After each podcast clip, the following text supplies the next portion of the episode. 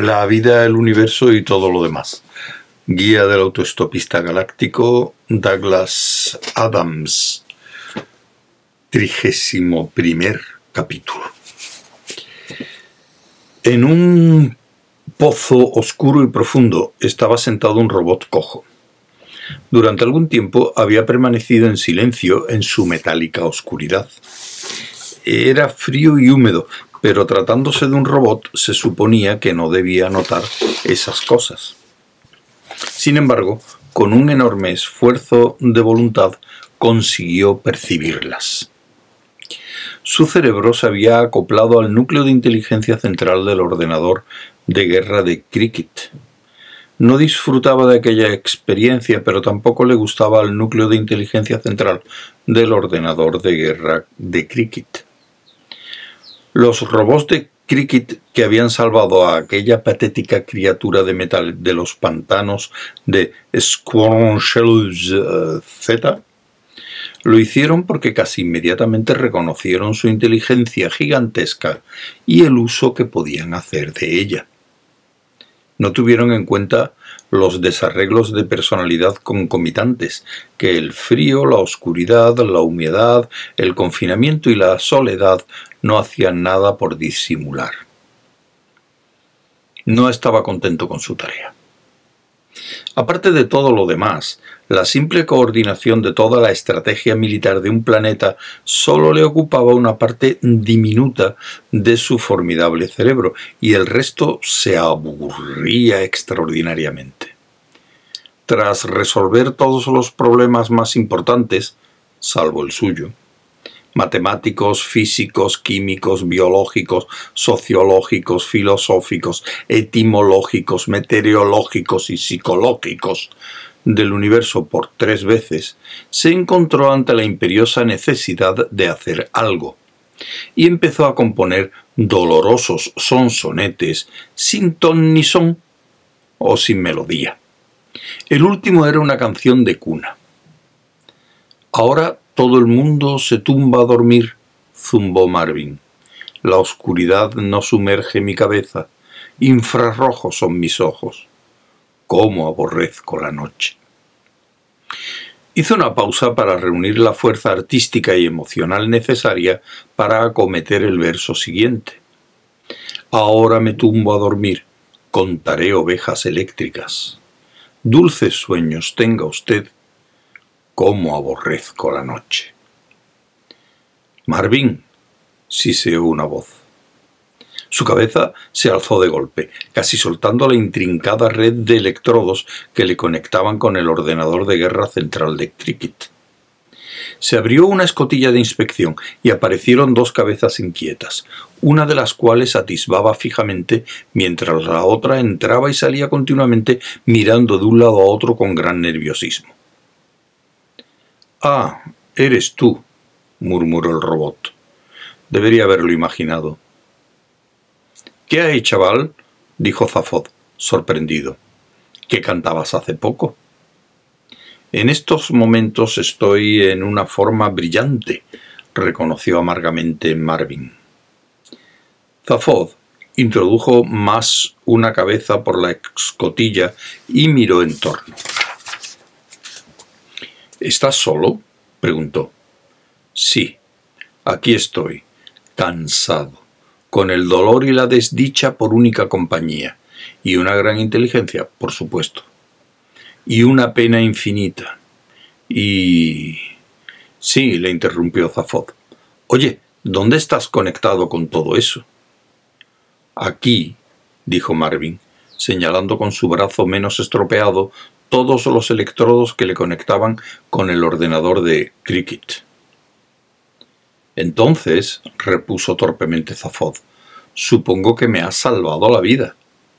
¿Dos veces? Tres, corrigió Marvin. Una cabeza de Zafod se volvió con rapidez.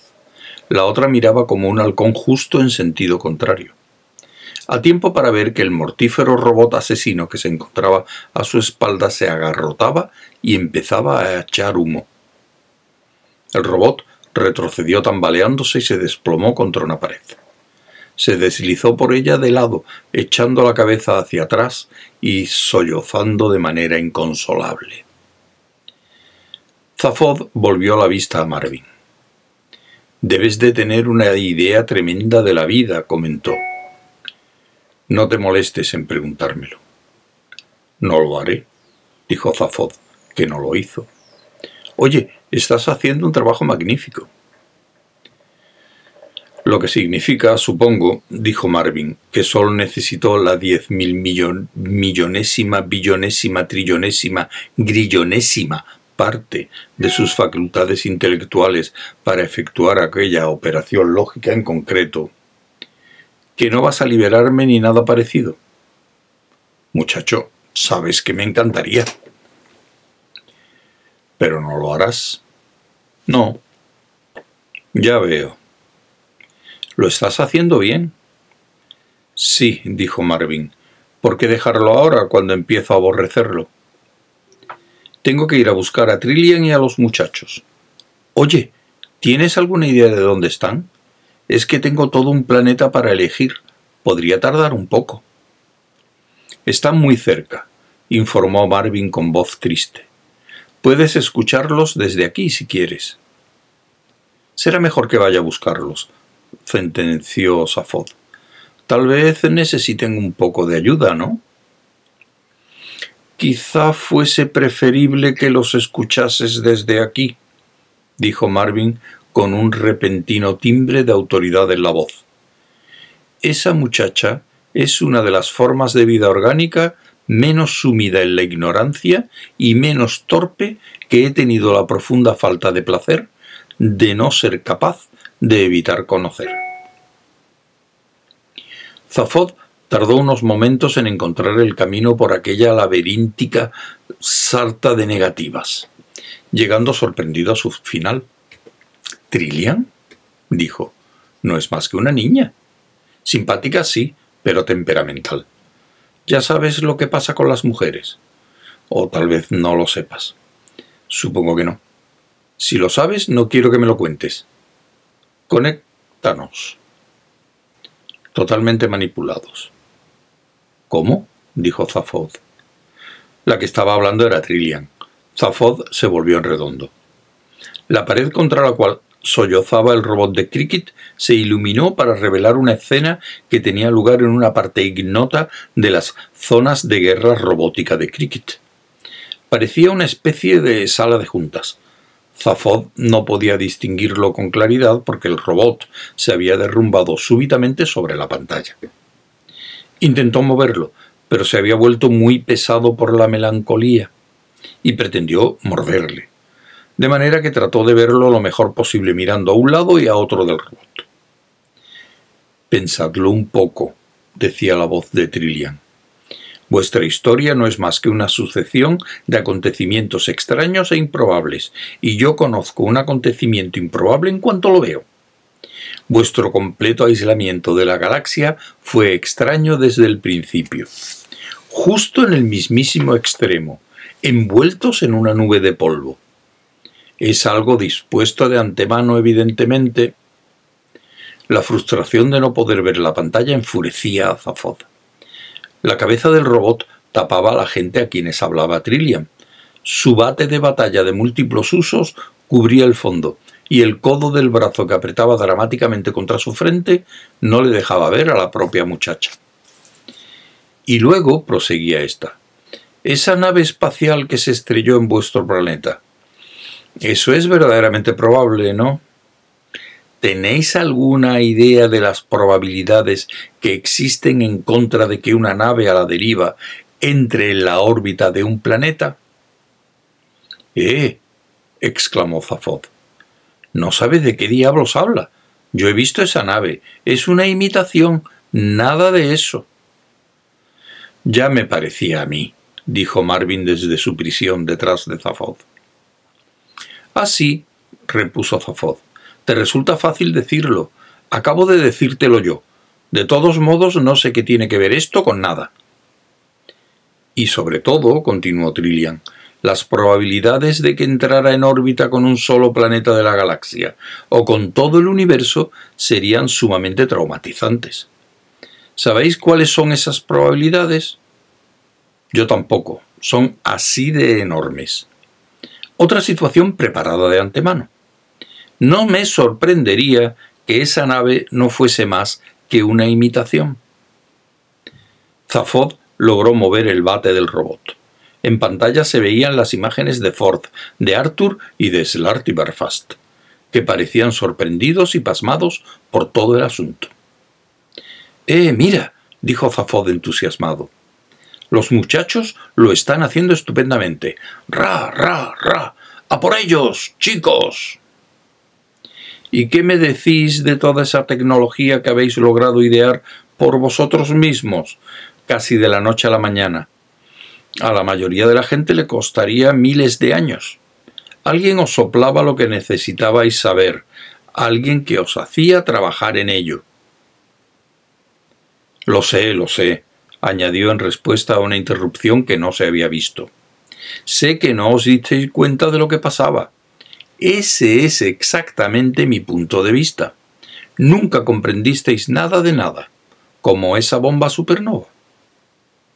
¿Cómo te has enterado de eso? preguntó una voz.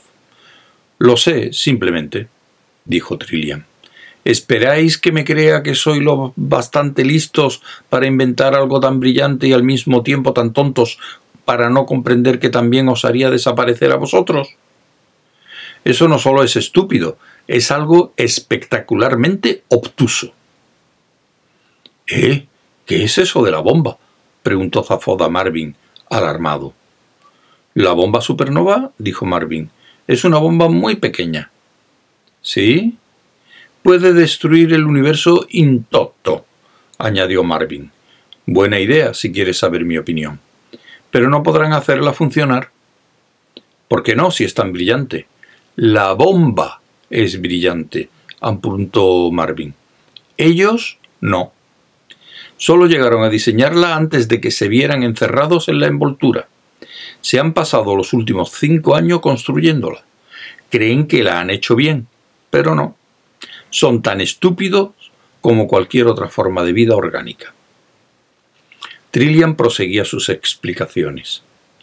Zafod Trató de quitar de en medio al robot tirándole de la pierna, pero le gruñía y daba patadas. Luego se estremeció con un nuevo acceso de llanto. De pronto se derrumbó y continuó expresando sus sentimientos en el suelo, perdidamente. Trillian estaba sola en medio de la cámara, muy cansada, pero sus ojos tenían un brillo fiero. Alineados frente a ella se encontraban unos ancianos pálidos y arrugados.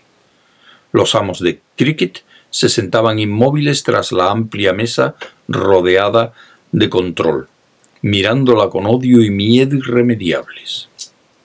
Delante de ellos, en un punto equidistante de la mesa de control y del centro de la habitación, donde Trillian permanecía de pie como en un juicio, había un estrecho pilar blanco, alrededor de un metro y medio de alto. Encima de él había un pequeño globo blanco de unos 10 centímetros de diámetro. A su lado había un robot de cricket con su bate de múltiples usos. Trillian sudaba. Zafod pensó que aquello era poco elegante por parte de la muchacha. En realidad, explicaba Trillian, sois tan tontos y tan estúpidos que dudo, dudo mucho que hayáis sido capaces de fabricar adecuadamente la bomba sin ayuda de Akhtar en estos últimos cinco años. ¿Quién es ese tal Akhtar? preguntó Zafod, sacando los hombros. Si Marvin contestó, Zafod no le oyó. Tenía toda la atención puesta en la pantalla. Uno de los ancianos de Cricket hizo un pequeño gesto con la mano al robot. Este alzó su bate. No hay nada que yo pueda hacer, anunció Marvin. Está en un circuito independiente de los demás. Esperad, dijo Trillian. El anciano hizo un leve movimiento. El robot se detuvo. De pronto, Trillian parecía muy insegura de su propio juicio. ¿Cómo sabes tú todo esto? Preguntó Zafoda Marvin. Archivos de ordenadores, repuso Marvin. Tengo acceso a ellos. Vosotros sois muy diferentes de vuestros pobres compatriotas de ahí abajo, ¿no es cierto? dijo Trillian a los ancianos de Cricket. Os habéis pasado la vida aquí expuestos a la atmósfera. Habéis sido muy vulnerables. ¿Sabéis que el resto de vuestra raza está muy asustada? No quieren seguir adelante con esto. No estáis al corriente. ¿Por qué no lo comprobáis? El anciano de Cricket manifestaba impaciencia. Hizo un gesto al robot que era precisamente la antítesis del que le había hecho antes. El robot blandió el bate. Acertó en el pequeño globo blanco.